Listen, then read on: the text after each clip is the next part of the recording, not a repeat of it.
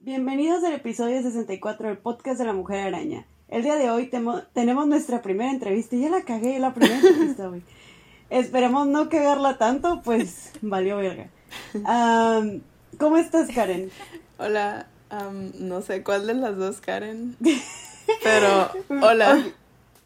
Es que tenemos dos Karens hoy. ah, sí. Bueno, es el momento, supongo, de presentarles a la persona que trajimos. Eh, Karen Esquivel. Hola, ¿cómo Pues estamos emocionadas porque es nuestra primera entrevista, o sea, la primera vez que invitamos a alguien a, a que nos hable de sus proyectos. y pues, a ver cómo nos va, porque no estamos acostumbrados a entrevistar. La vez que vino el Zavala, nomás lo dejamos hablar de mangas. Entonces, va a ser el cáliz de primeras entrevistas. ¿Cómo estás? ¿Cómo te sientes? ¿Emocionada? ¿Con miedo? ¿Lista para que saquemos tus secretos oscuros, Karen?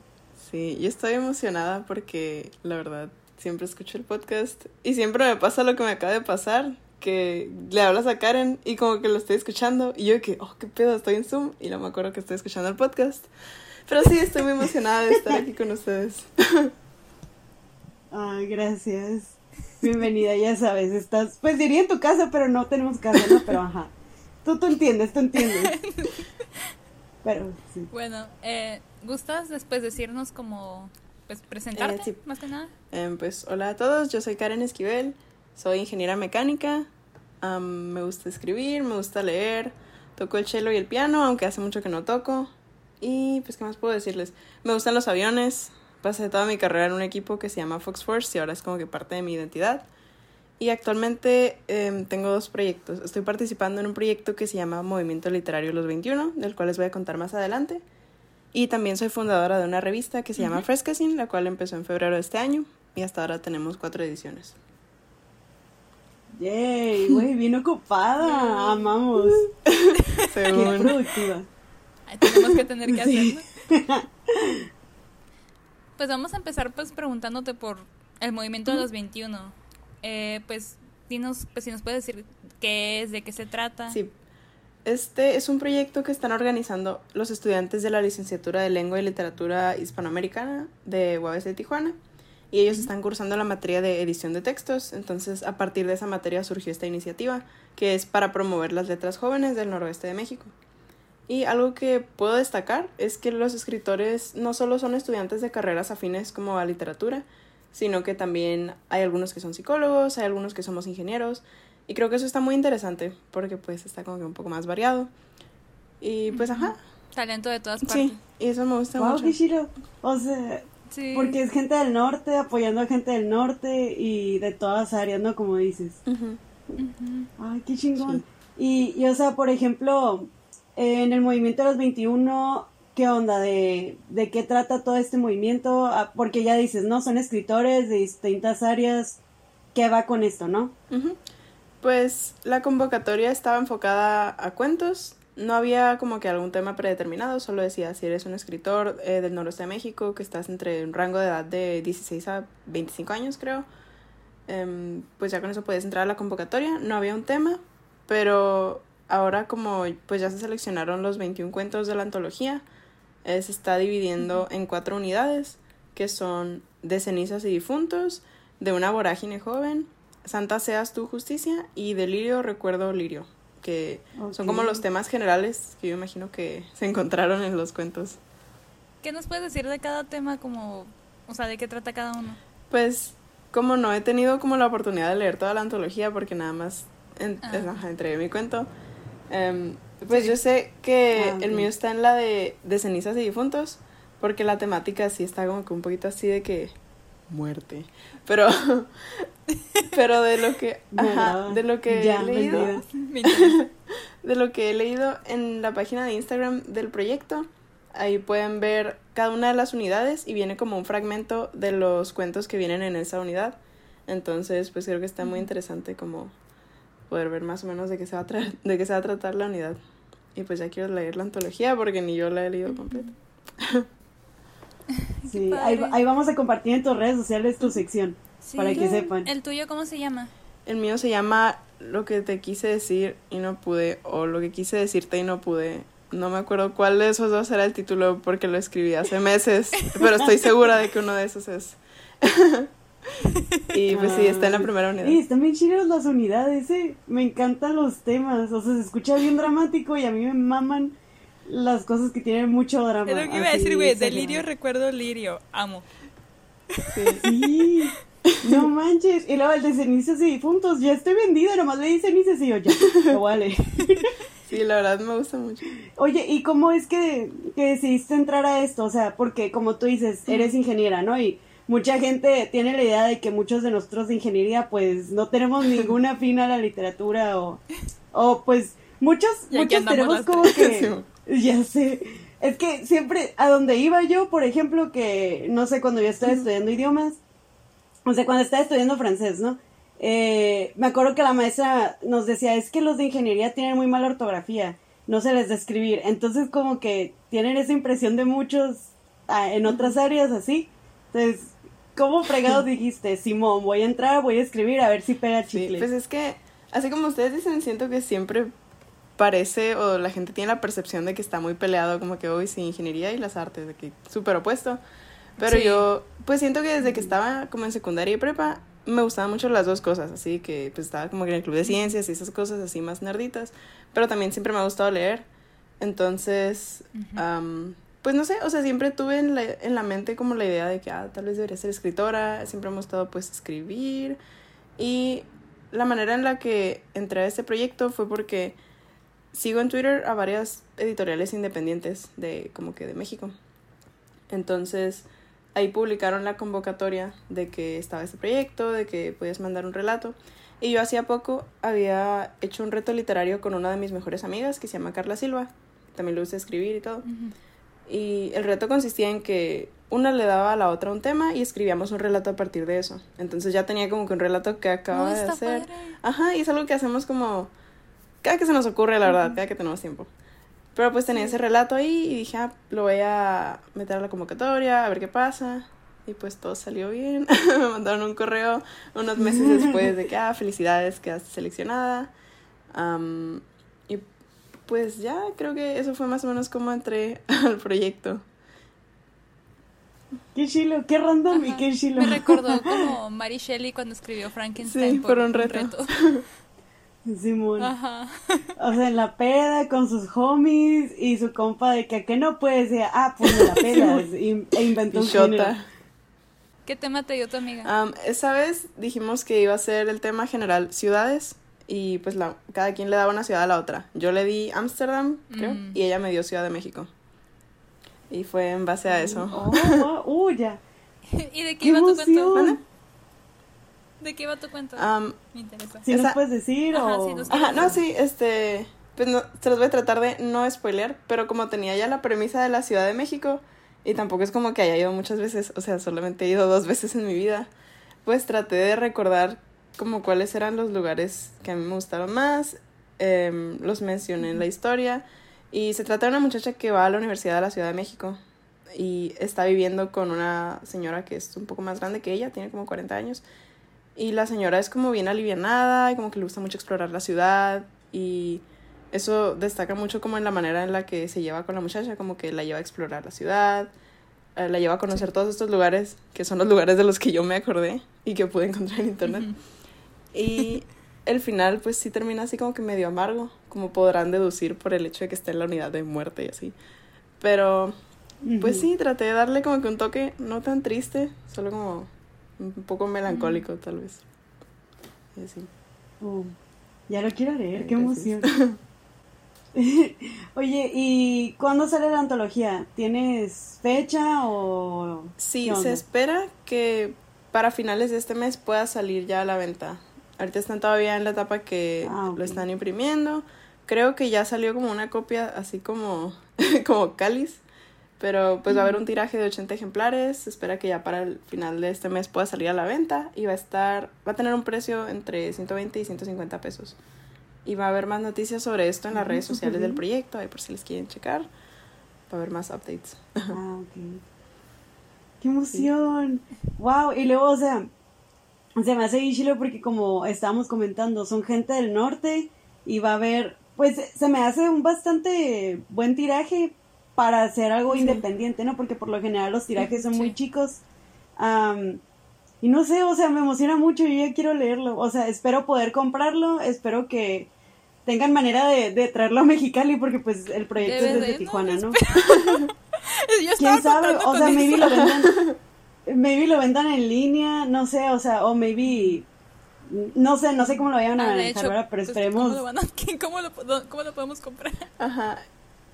Pues yo creo que lo van a anunciar, ¿no? En, la, en las redes. que yo tampoco estoy segura, pero yo creo que sí lo van a anunciar en las redes y me imagino que sí se puede comprar en línea porque pues todos somos de lugares diferentes, me imagino. Algunos de Tijuana, otros de Mexicali. Ajá. Sí. igual pues al final nos das las redes. el club del libro se, se mete a venderlo, quién sabe. Porque como todos ellos están ayudando, Framorphosis, Club del Libro, son los que he visto que se dan el apoyo entre ellos. Eh, maybe. No sé, tal vez no les estoy diciendo cosas del Libro. Nada que ver. Ya lo quiero leer. Pero, ay, y ya sé, qué emoción. Ay, pues espero que sí llegamos a saber dónde lo vamos a adquirir, güey, porque eso de plano no tenemos ni idea. La cara nomás está de que Simón, la experiencia. Dejándose llevar. ¿Qué pasa? Vive, el, vive, vive tu momento arcoíris. Está bien, güey. Oye. Ah, perdón, no. Tú dale, Karen. Tú dale. Nomás iba a decir, como estamos hablando de todo esto de la escritura, queríamos saber cómo comenzaste a escribir, porque de alguna forma algo, por alguna parte tuviste que empezar, güey. Sí, pues les voy a contar una historia muy graciosa. no, pues hasta eso, este, pues yo creo que todos en la primaria tuvimos como que esos ejercicios de que escribo un cuento y así. Entonces, supongo que eso es como lo primero que escribí. Pero lo primero que escribí, así que neta yo dije, sí, esto es mío, esto lo estoy escribiendo porque yo quiero, no es tarea ni nada. Fueron fanfics de Crepúsculo. o sea, por una parte pienso como que, ah, qué cringe, no mames. Porque pues, qué asco. Pero por otra parte. Mira, así han salido bestsellers. Ajá, o sea, por otra parte, pues creo que muchas cosas empezaron por Crepúsculo. O sea, siento que toda una generación de lectores y escritores empezamos en Crepúsculo. Entonces ya ahorita es como que I embrace it, sí, escribía fanfics en la primaria, todo bien. Calo era Forks, güey, vámonos a Forks. es que la neta, sí es cierto que recibe mucho hate Crepúsculo y hay muchas cosas que sí se merece el hate. Vean nuestro episodio de Crepúsculo. Sí, promocionándonos de una vez. Pero como, como comentamos en ese episodio, también siento que, como tú dices, mucho le debemos a Stephanie Meyer por haber escrito esas novelas. Cringe y lo que sea, trajo mucha gente a la lectura. O sea, incluyéndome y pues a ti a la escritura, así que incluyéndote también. Entonces, pues obviamente con que no eh, repitamos las acciones de Bella y de Jacob y de Edward, todo está bien, Pero aparte, pues es un buen ejercicio, pues es como que ya mínimo ya están los personajes ahí, ya tú los pones en las situaciones que tú quieras y ya después eventualmente tú vas creando tus personajes. Sí, totalmente de acuerdo. ¿Cómo, iba, tu fanfic? sí, güey. de hecho, se enfocaba como en lo que yo me imaginaba que iba a pasar ya que René me creciera, pero la otra vez que estaba viendo oh. Amanecer parte 2, o no me acuerdo si era Amanecer parte 1, pero X, hay una parte como en la escena después de los créditos que los Vulturi hacen un comentario que como que da pie a que tú pienses que va a pasar algo bien loco. Entonces a partir de ahí como que mi mente de 12 años se agarró y dijo, va a pasar algo bien loco con los Vulturi a huevo cuando Renes me crezca. Entonces era algo así, como que yo decía que los Vulturi iban a regresar a buscarla. Pero pues se perdió la infinidad del internet, la verdad. No sé dónde está. Perdí mi acceso a mis cuentas. no se perdió ni madres, la, la tiene escondida. Simón, no quiere que lo leamos. Quizás lo reescribo después. Te, tengo que preguntar, te tengo que preguntar. ¿Se queda con Jacob en tu fanfic? Ah, pues creo que sí, porque era como que la obligación moral. O sea, era como que Stephanie Meyer quería que ah. se quedara con Jacob. ¿Quién soy yo? ¿Quién soy yo para decir que no? ¿Quién soy yo? Escucha nuestro episodio de Muerte del Autor. True. Pero, pero está bien, o sea, éramos mocosos de 12 años, güey. ¿Cómo íbamos a diferenciar si estaba bien o no lo de Jacob? Ni la Stephanie Meyer nos supo justificar, güey.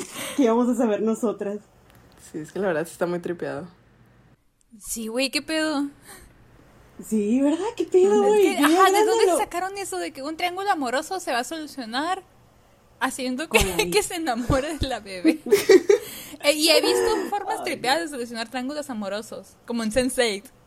No sé si ya la viste.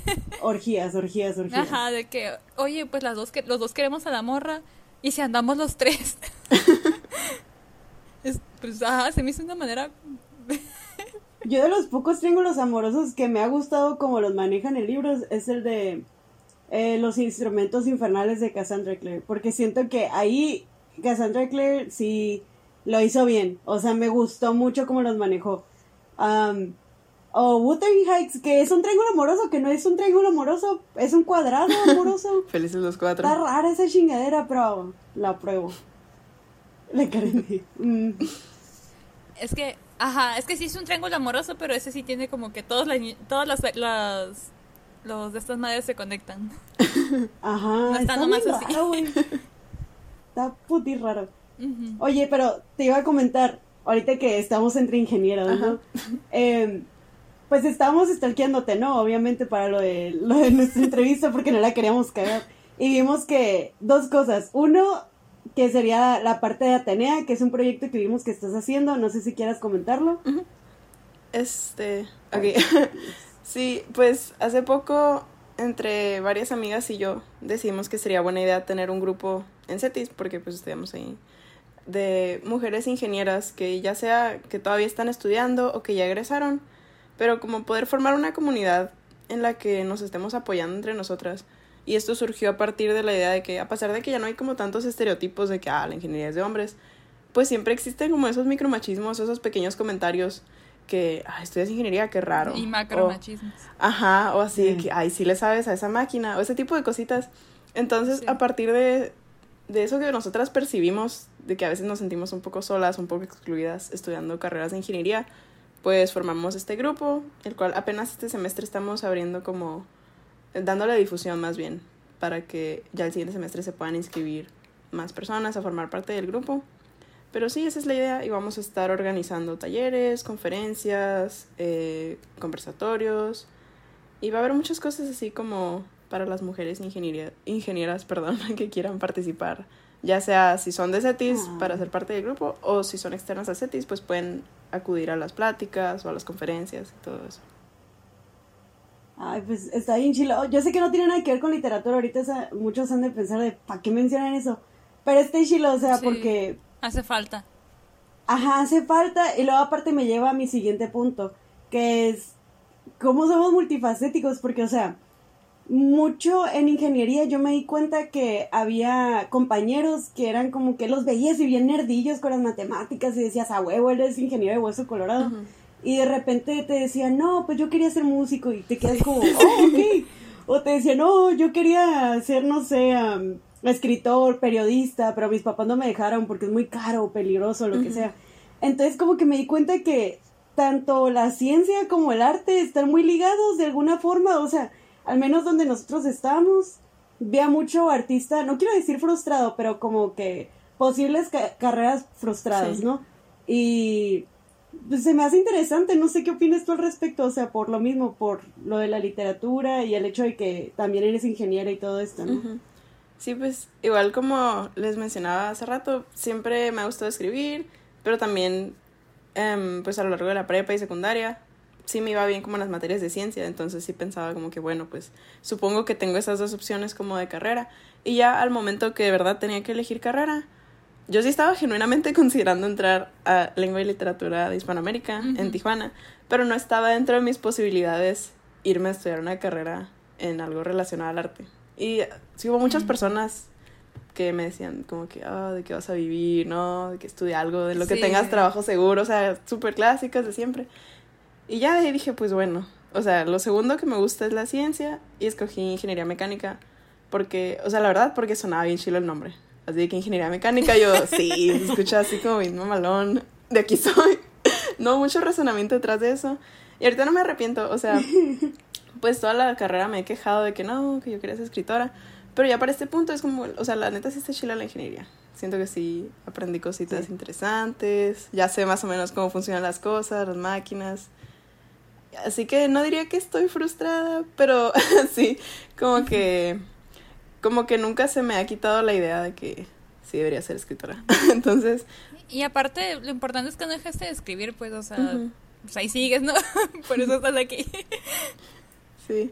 Sí, o sea, yo siempre he pensado que los, las personas podemos hacer muchas cosas. O sea, se va a escuchar bien mamón, ¿no? Pero ahí va mi razonamiento. O sea, los, los vatos del renacentismo, que son los que más conocemos, ¿no? Esos vatos hacían mil carreras. Y eran buenos en muchas cosas. Entonces digo, ¿por qué no chingados nosotros podemos hacer eso? O sea, ahorita estamos en una temporada, quiero decir, de cambios, porque ahorita nos estamos revelando muchas de nosotras ante cosas que no estamos conformes. Y y siento que, ¿por qué no? Estamos en un buen momento en el que nosotros podemos decir, ah, a la chingada, quiero ser ingeniera y también quiero ser escritora y por mis huevos voy a hacerlo. O, y músico también, vez. Y músico también, y actriz, y o sea, se puede, que se puede, se puede. y mándenme a la luna también. sí, ¿por qué no? O sea, siento que si los hombres del renacimiento pueden, nosotros podemos, ¿no? Entonces, Sí, güey, no dejes de escribir. Si es, neta lo que a ti te gusta y aparte te gusta tu ingeniería, la carrera que hiciste, pues ¿por qué no a las dos, güey? O por temporadas una y luego por temporadas otra. No sé, se puede hacer muchas cosas, lo bueno. Sí, yo también creo eso. O sea, siento que nos. Como que nos orillan a decir, sí, escoge una sola cosa y esa la vas a hacer de que para siempre, y pues ya te jodiste. Pero no, o sea, yo conozco también, pues en mi carrera hay gente que, ah, sí, que estudia ingeniería mecánica, pero tengo una banda y nos va súper bien entonces, sí, o sea, creo que todos tenemos la posibilidad de explorar nuestros deseos artísticos o lo que sea a, la par con, la carrera de día o lo que sea. Sí. Sí, totalmente.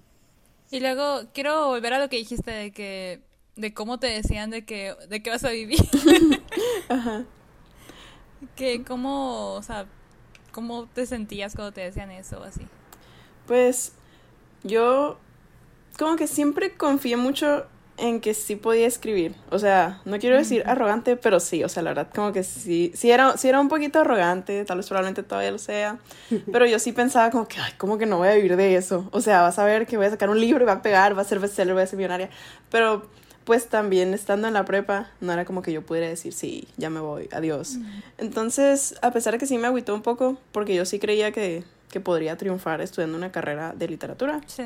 Pues también dije, pues tampoco, tampoco me desagrada la idea de estudiar cosas de ciencia, si es algo que puedo, pues, disfrutar, si es algo que está interesante. Entonces, por ese motivo no seguí como que peleándole mucho a estudiar esa carrera, porque pues también sabía que a lo mejor más adelante podría estudiar una maestría en algo relacionado a las letras o a lo mejor con, eh, con trabajos o proyectos como que a la par con lo que yo hiciera en mi vida profesional. Entonces sí me agüité, pero ya para ese punto ya estoy como que estoy feliz, estoy conforme y creo que estoy avanzando. Baby steps, pero ajá, raya vamos. Está bien, está bien. Sí, pues qué bueno que no te desanimaste, porque sí está bien culero que, sobre todo con las artes, siempre es como que, eh, seguro. Ajá. Sí, o sea, se me hace bien chistoso porque a, a mí personalmente me hacían comentarios de que, oh, qué bueno que estudiaste la carrera que estudiaste porque siempre va a haber trabajo y, no te vas a morir de hambre como los que estudian literatura. Yo tengo familiares que, que se dedican a eso, a la literatura, y, y me decían, es que ellos no comen y que no sé qué. Y yo, yo me quedaba, güey, pero los veo tan felices, o sea, haciendo lo que hacen. Y no es que yo no sea feliz con lo que hago, sí soy feliz con lo que hago. Pero sí me queda como que ni al caso los, los comentarios, o sea, tenemos que dejar de hacer menos al arte, porque está bien cabrón de estudiar.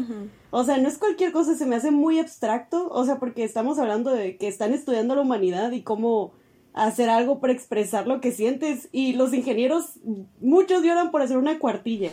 O sea, no podemos hacer cosas que ellos pueden hacer, ¿no?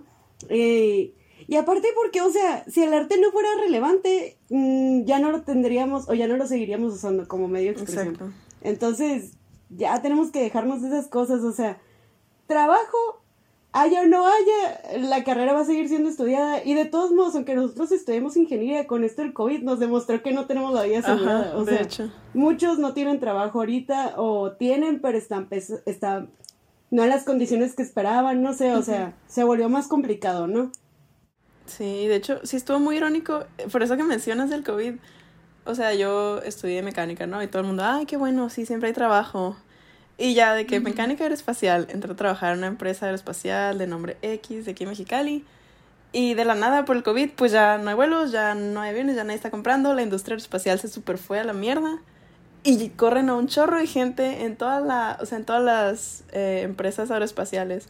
Entonces creo que sí nos demostraron como que, bueno, no siempre hay jale para los ingenieros, no siempre hay jale en todos los tipos de industrias. Está raro. Sí, sí, fue una temporada muy rara. O sea, ahorita ya se está como que levantando un poquito porque ya la gente ya está viajando. Pero sí, o sea, no hay que confiarnos y no hay que hacer otras carreras menos. O sea, no tiene, no tiene por qué, por algo existen. Y yo sigo esperando que salga la licenciatura en meme. Yo siento que sí me llama. Chingada Victoria. La segunda carrera, fierro. Sí, güey, te vas a hacer shitposting. Es que ya hace shitposting. Muy bueno para. Ah, no me han dicho su cuenta de shitposting, ¿eh? Ah, sí, cierto. Oh, sí. Al final. Al final. Sí, al final. Ajá, Pero ok, vamos a pasar. Vamos a pasar a otro punto que este me llama mucho la atención porque estoy leyendo tus influencias. Para los que nos están escuchando, no las puedes ir diciendo, por favor. Sí. Aparte de Stephanie Mayer. Ok, les voy a ir diciendo y les voy a dar una breve explicación de por qué está ahí. okay. Por favor, sí. sí. porque siento que mucha gente se va a quedar sí, está bien mixeado. Pero, ok, la primera que anoté es porque es la más importante y es Augusto Monterroso. Um, la verdad, no estoy segura si ya han hablado de él en el podcast, no lo recuerdo, pero es el La escritor. verdad, no, no sé quién es. Ah, bueno, es el escritor del cuento más corto del mundo, que es el que va así, que dice, y cuando despertó, el dinosaurio todavía estaba ahí. Oh. Entonces, Sí, sí, sí. Oh, Ajá. ok, no sabía que era él. es él. Y ese es como el que se ha hecho más famoso. Pero tiene muchos cuentos y relatos y cositas así chistosas. Entonces, a mí me llamaba mucho la atención como que ese cuentito. Yo dije, ah, qué chistoso este señor. A ver. Y me compré una antología de él que se llama Paraíso Imperfecto. Entonces la leí y se escucha como si, se lee más bien como si estuvieras platicando con un amigo. Pero así, y no es por mamadora ni nada, pero genuinamente yo la leo y yo digo, estoy platicando con este señor. O sea, necesito invitar a este señor por un café y platicar de la vida y que me escuche. Porque neta se escucha muy platicado, se escucha como con mucha confianza y dice cosas graciosas, pero no necesariamente es comedia, como que nada más es una conversación. Entonces, ese estilo me gusta mucho y es algo que yo intento con las cosas que escribo. Como las cosas que escribo en mi revista, trato de que se escuchen como que estamos platicando, trato de que tú sientas que tienes un amigo mío o así. O sea, realmente me gusta mucho eso de que te sientas como que estás en confianza con lo que estás leyendo. Y por eso está primero. Ok. La segunda influencia es Stephanie Meyer, porque pues ya se la saben. de ahí venimos. Claro, claro, Sí. la que nos parió. Ajá, así es. Ella nos dio la vida, ella nos la puede quitar. Así. Exactamente. Concuerdo totalmente. Sí.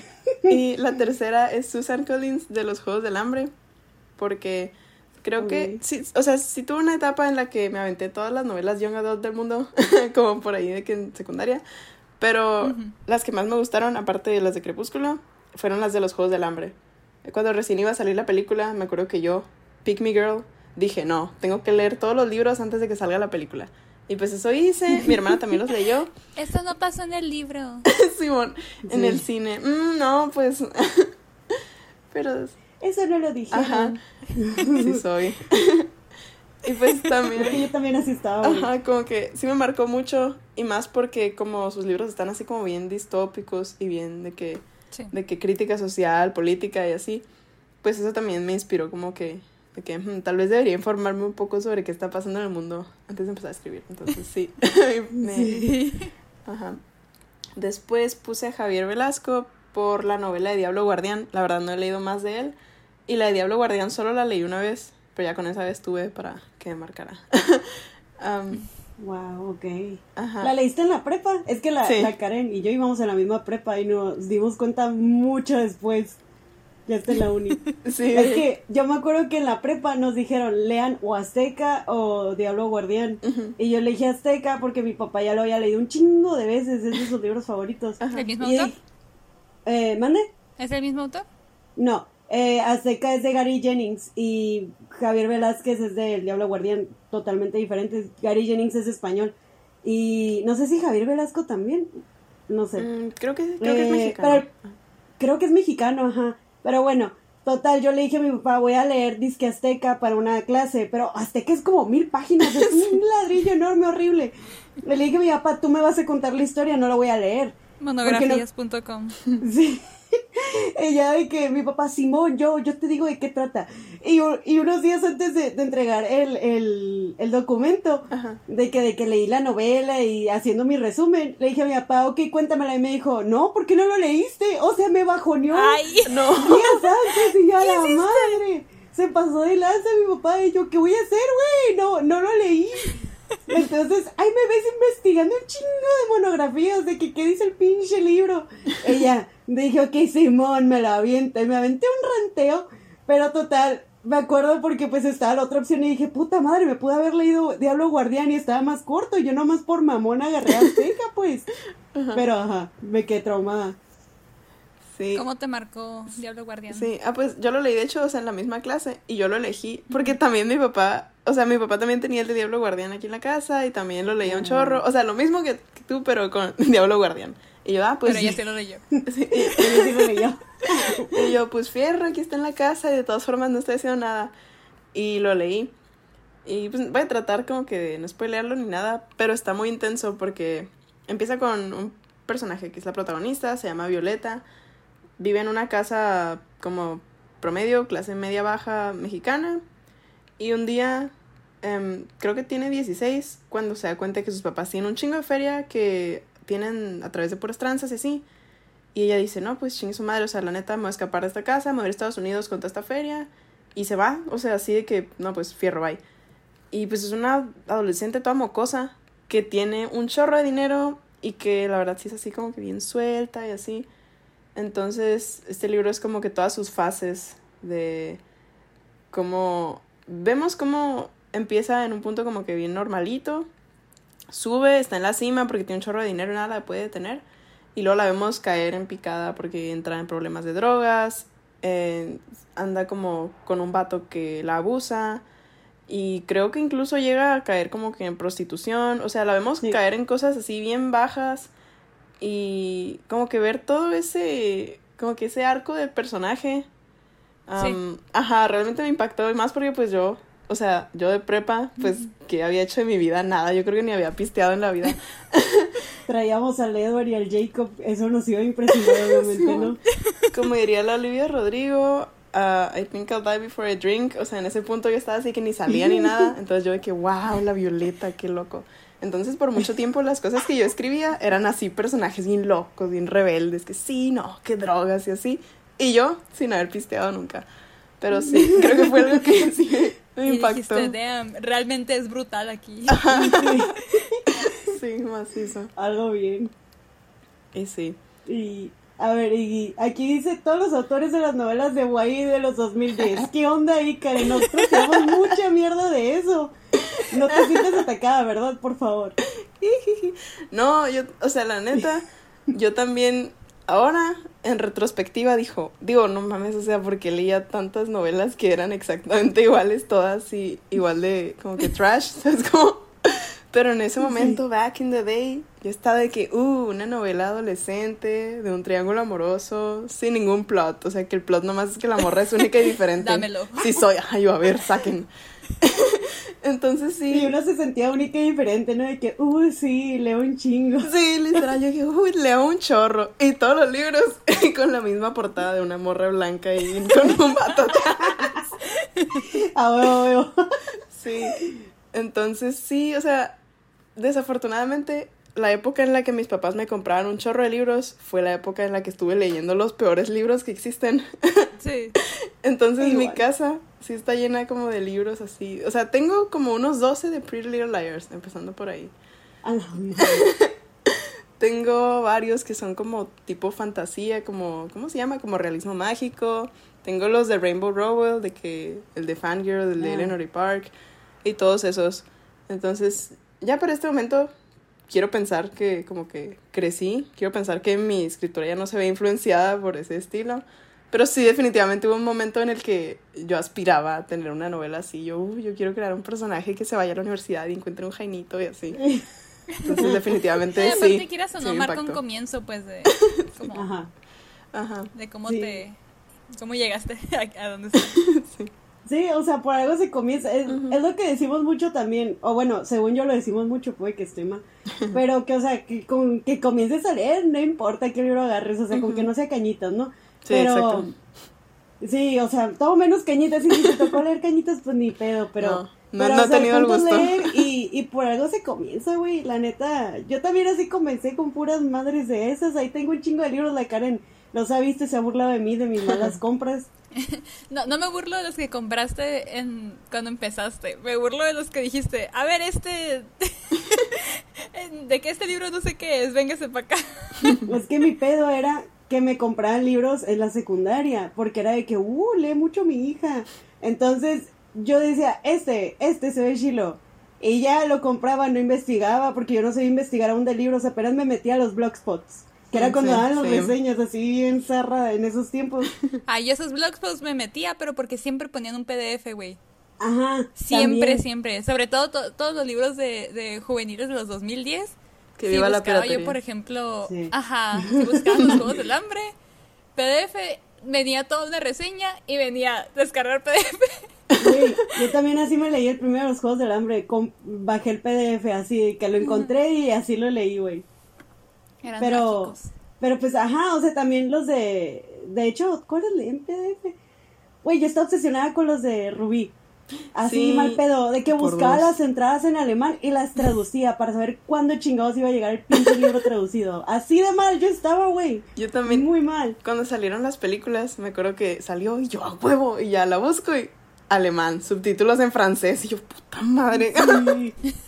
batallé un chingo para ver la 1. Ya no vi la 2, pero batallé un chingo para ver la 1. Sí, yo también nada más vi la primera. Pero yo creo que ya ha de ser más fácil conseguirlas, pero no he buscado. Yo también, ya, ya lo superé, dije, ya no las voy a ver. A menos que esté muy aburrida, las voy a ver de nuevo.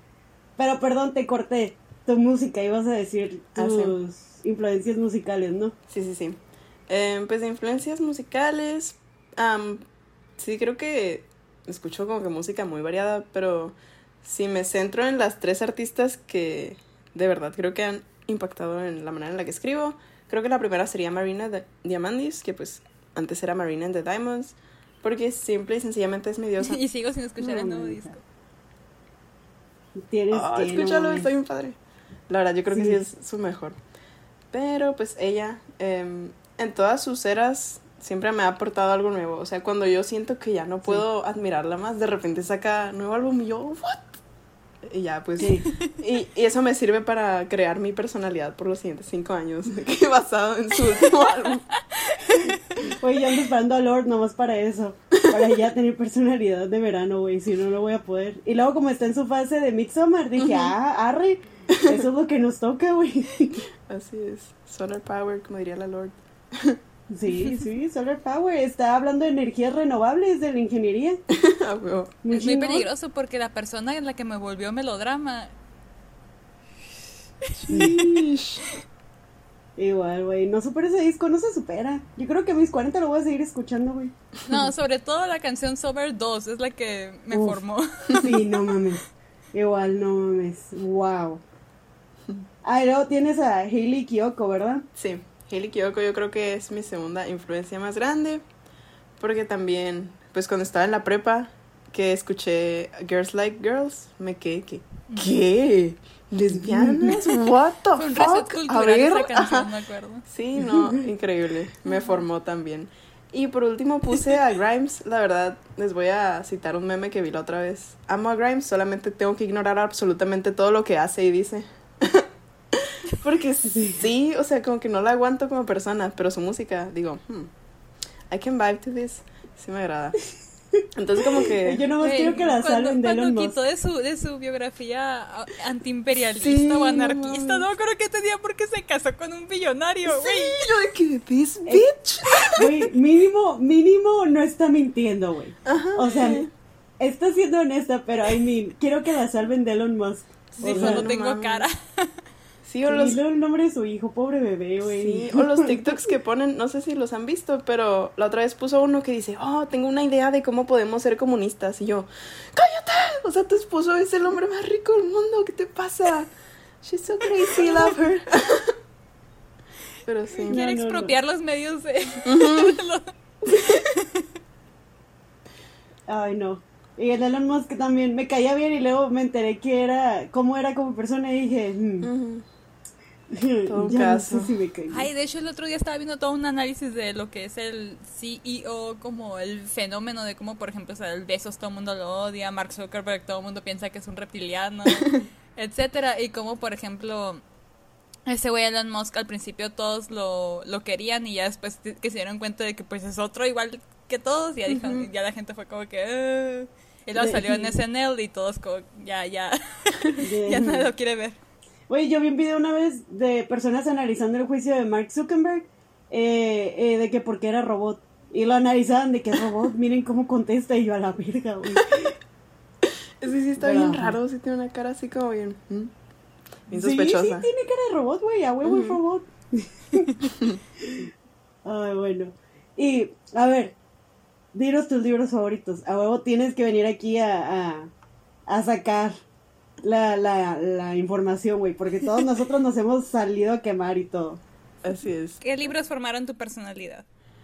Ok, pues mm, mi respuesta, la que siempre digo, no es que sea mentira, sí es verdad, pero tengo así como que varias respuestas. La primera es un libro que se llama La elegancia del erizo, de Muriel Barbery, es una escritora francesa, y este libro em, está como muy filosófico y así, o sea, sí está como que intelectualoide.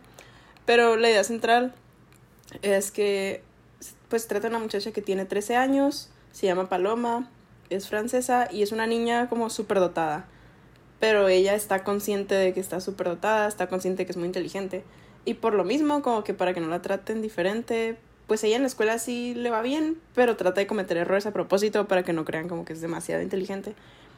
Y siempre está teniendo... Igual que, igual que yo, igual que yo. Sí, sí, igual que las tres.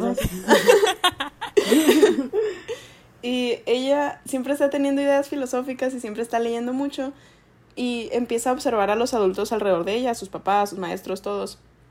Y ella los compara con los peces en una pecera que como que parece que están avanzando, pero en realidad siempre están dando vueltas donde mismo, se están topando con las mismas paredes.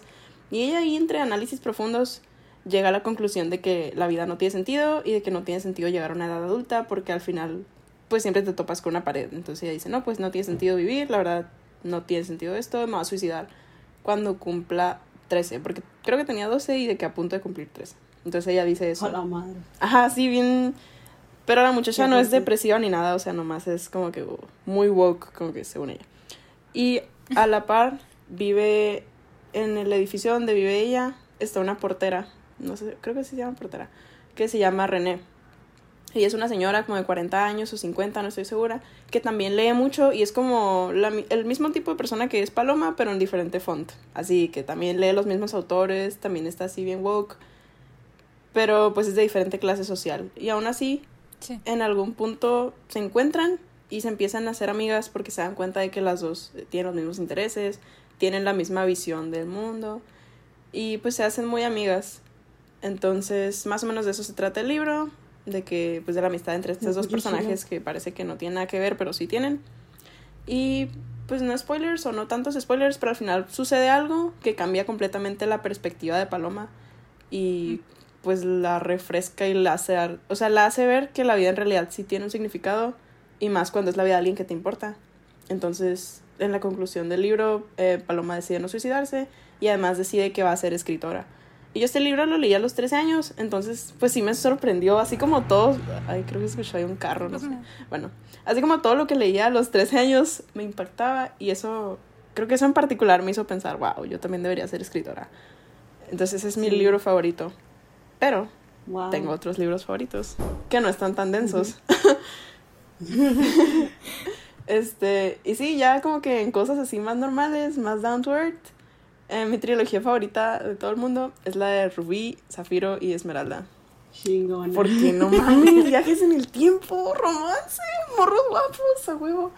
Pues Ay, pinche morro tóxico, güey, de sí, ojos no mames, pinche Gideon.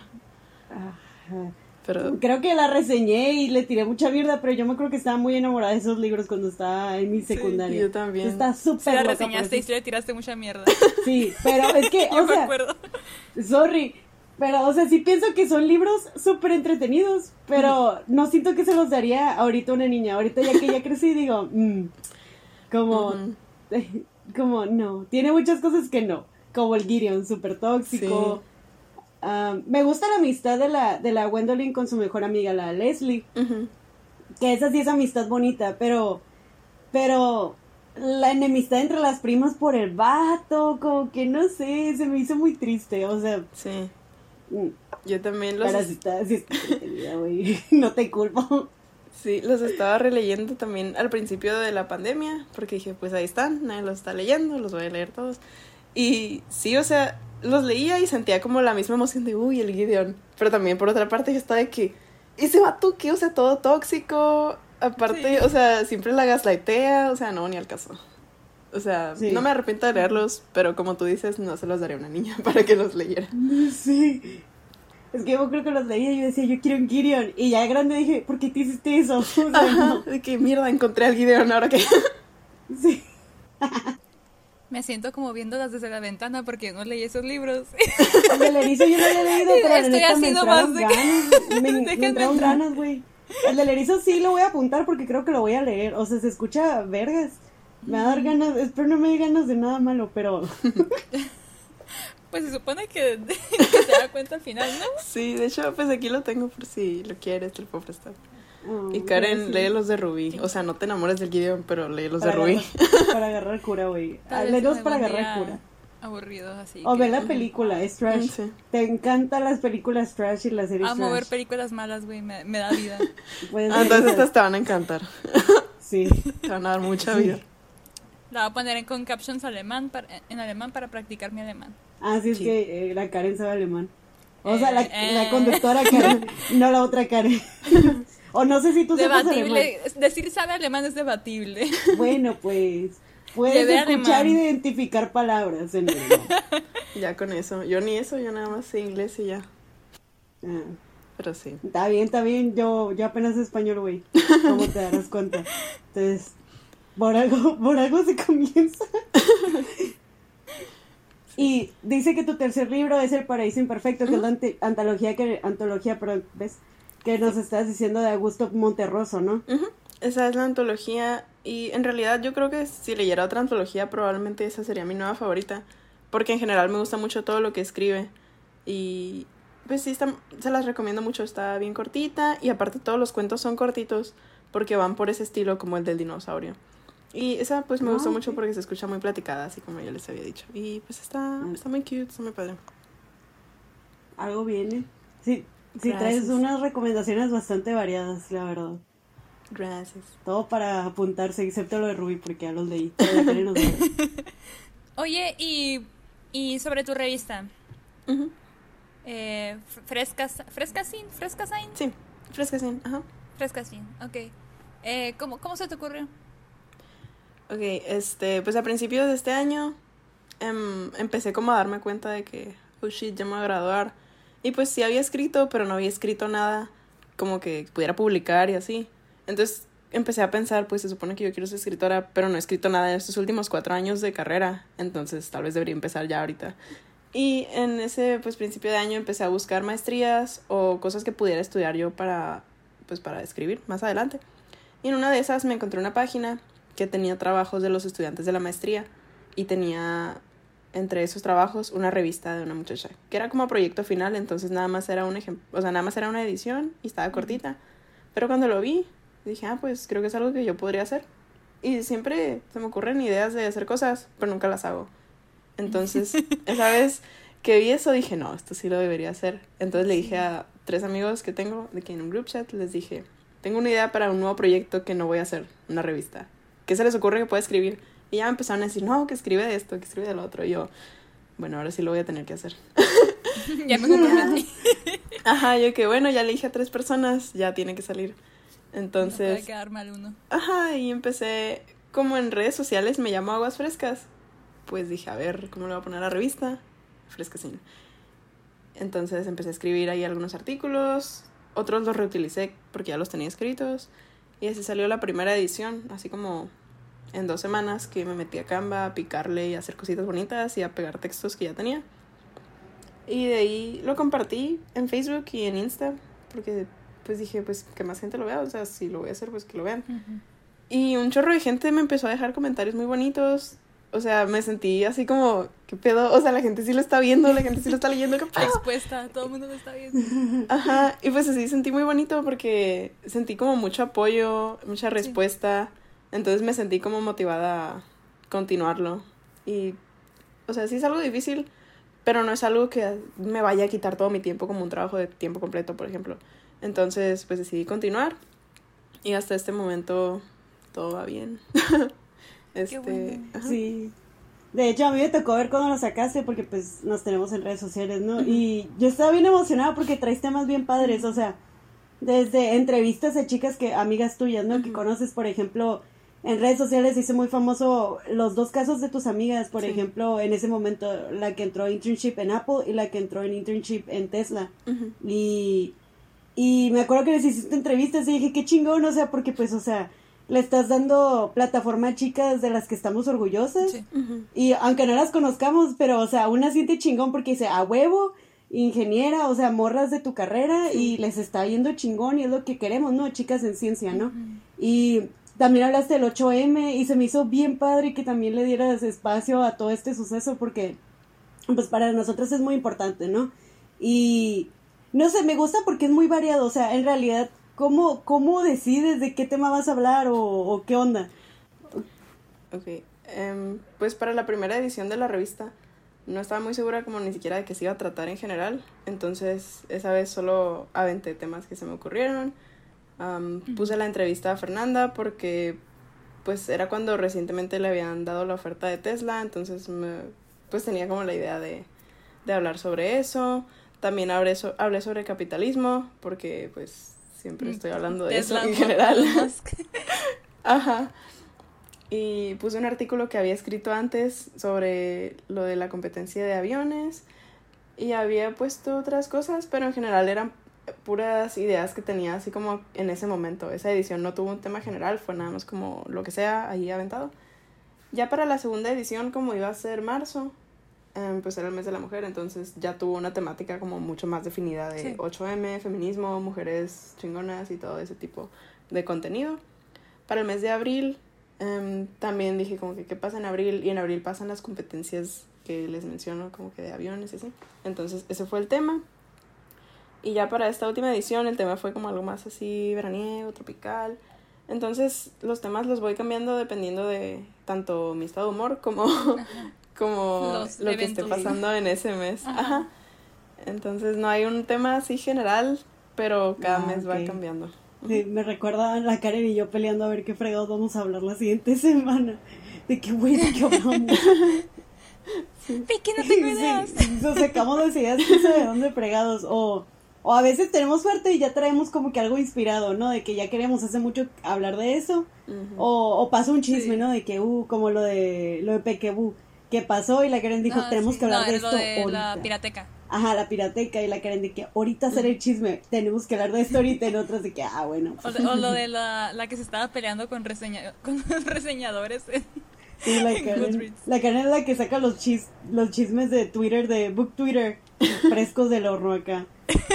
Bien ricos. ¿La revista dónde la pueden ver? tengo un Instagram que es donde publico pero no soy como muy activa. O sea, últimamente he estado público en cuanto sale la revista, de que un post por cada artículo y pongo el link en la biografía. Entonces, es como una plataforma donde se pueden leer PDFs, lo pueden ver ya sea en el teléfono o en la computadora y pues mira así como ah, las páginas de que Ahorita en tu en tu en la biografía de Instagram de esa de, de la de tu palabras. Pues. Ahorita en la biografía del de, Instagram de la revista está el, del mes pasado. Ajá, de hecho, hace poquito cambié eso para que se puedan ver todas las ah, ediciones. Es como un link que le picas y ahí salen de que las cuatro ediciones que hay, para que vean la que Sí, porque la neta traen cosas bien chilas y si quieren saber el chisme de Apple, de lo de Tesla, que se hizo súper famoso acá en las redes, ahí van a encontrar la entrevista de las mismas chicas o pues también otros temas que trae, vi que sacaste uno de eh, Marina Diamandis por su nuevo disco, que fue el más reciente, ¿no? Y pues sí, tres temas bien chilos y bien variados, o sea, la neta, es otra forma, es otra forma de escritura y la neta, qué chilo porque pues es más accesible de manera online. O sea, yo casi no leo revistas, antes leía revistas, ahorita ya no tanto, con la uni. La portilla, todo lo que... Ajá. Y ahorita es de que, ah, ok, pues ya tengo mi revista cada que la sacas porque ahorita no ha sacado, güey. ¿Cada cuándo sale la revista? Cada, o sea, ¿qué día del mes más o menos? ¿O mm. no tienes una fecha? Eh, al principio tenía el plan de sacarla el 7 de cada mes, porque la primera salió el 7 de febrero, pero la de mayo la tuve que cancelar, porque fue cuando iba a mm. presentar el Ceneval y traía como un chorro de cosas así de escuela y dije, ah, pues soy humano, adiós. Ahí los guacho. Ajá, de que primero salvo el título, luego ya vemos qué onda. Y este último mes tampoco salió porque estoy ahí teniendo como que unos problemas con la manera en la que publico los PDFs, pero la idea es que salga cada mes y de hecho, pues les iba a comentar eso, ¿no? Que estamos pensando mi equipo y yo, porque ya tengo un equipo, así como la ven, oh. tengo ya tres becarias internas hermosas del mundo. Shout out Carla Silva, Mirilla Rodríguez, Xiaosu, pues son mis besties de la Fresca Y estamos pensando cambiar de formato. Por lo mismo, porque los PDFs a veces pueden ser un poquito difíciles de leer y también de subir. O sea, ya me están causando problemas ahí de la página de los PDFs. Entonces creo que vamos a estar publicando más constantemente en redes y pues vamos a hacer como una revista de Insta. Oh. Pero eso todavía está como que ahí va. Todavía no tengo fecha estimada para empezar a sacar publicaciones así recurrentes. Ok, pues ahí vamos a estar atentas porque la neta traes muy buen contenido y pues Ahí me va a servir de que huevo me la paso en Insta, me la paso en Insta. Entonces, todo bien. Oye, y hablando de planes, ¿traes planes a futuro, ya sea con Frescasín o publicaciones? ¿Qué, qué, qué nos puedes contar, güey? ¿Qué traes ahí medio planeado que no haya pedo que nos spoiles? ok. Pues, ajá, mis planes sobre la revista es lo que les comento, pues estamos planeando ya hacer una revista un poquito más acercada a redes sociales, estar sacando publicaciones, incluso a lo mejor sacar videitos, no sé, eso todavía está pendiente, pero ya lo tenemos como en el radar, como empezar a publicar más en redes. Y sobre cosas em, como proyectos personales de escritura, ahorita sí estoy un poquito como que voy a empezar a trabajar según y todo eso, pero sí tengo mis planes como hacer una maestría que me permita escribir. Todavía no estoy segura de que quiero estudiar a futuro. Sí me gusta mucho la ingeniería, pero no veo por qué no combinar em, pues la escritura con la ingeniería. Creo que hay muchas carreras como de science writing y todo ese tipo de cosas. Entonces, más o menos esos son mis planes. Están borrosos, pero me gustaría dedicarme a algo en lo que yo pueda combinar ambas cosas. Sí. ser escritora, ser ingeniera. Que sirva el título. Más lo que quiero hacer. Sí, sí, que sirva el título. Así es. Sacarle provecho. Muy claro, se vale totalmente. Qué emoción, ¿eh? O sea, aunque sea borroso, ahí vas. O sea, poco a poco se van a ir acomodando las cosas. Ajá, y tiempo hay. y, y, y eres bien inteligente, güey. Se va a dar. Vas a ver que se va a dar. Y luego que chilo que traes un chorro de, de, pues por así decirlo, portafolio ya, porque ya tienes la revista, vas a participar en esto lo del movimiento, y aparte pues los concursos que has hecho, o sea, güey, no sé cómo hayas tiempo para hacer cosas, o sea, yo me ando muriendo y, y, y tú estás en concursos y tienes tu revista y todas estas cosas nos pasa el menor inconveniente y ya, y no hay episodio esta semana. sí, la Karen y yo no sé, la Karen se le cae el esmalte de uñas y las dos, oh no, emergencia, se tiene que cancelar. Ay, yo con el Ceneval en mayo. Sí. no era revista. Qué mala suerte que te tocó hacerlo. Nosotros estuvimos. Nos lo exentaron. Es que la neta, si no me hubiera dado un breakdown, güey, no sé cómo lo hubiera hecho con el Ceneval en plena pandemia. Hubiera estado muy cabrón. No sé cómo lo hiciste. Sí, sí. Sí, fue todo un trip. Sí, a huevo. Todo salió bien. Ay, pues, hora de que nos des tus redes sociales ah, antes de que cualquier cosa, de una vez. Ah, ok, la de Frescasin es, así como se oye, Frescasin, eh, la primera es S, la segunda es Z, así como, ajá.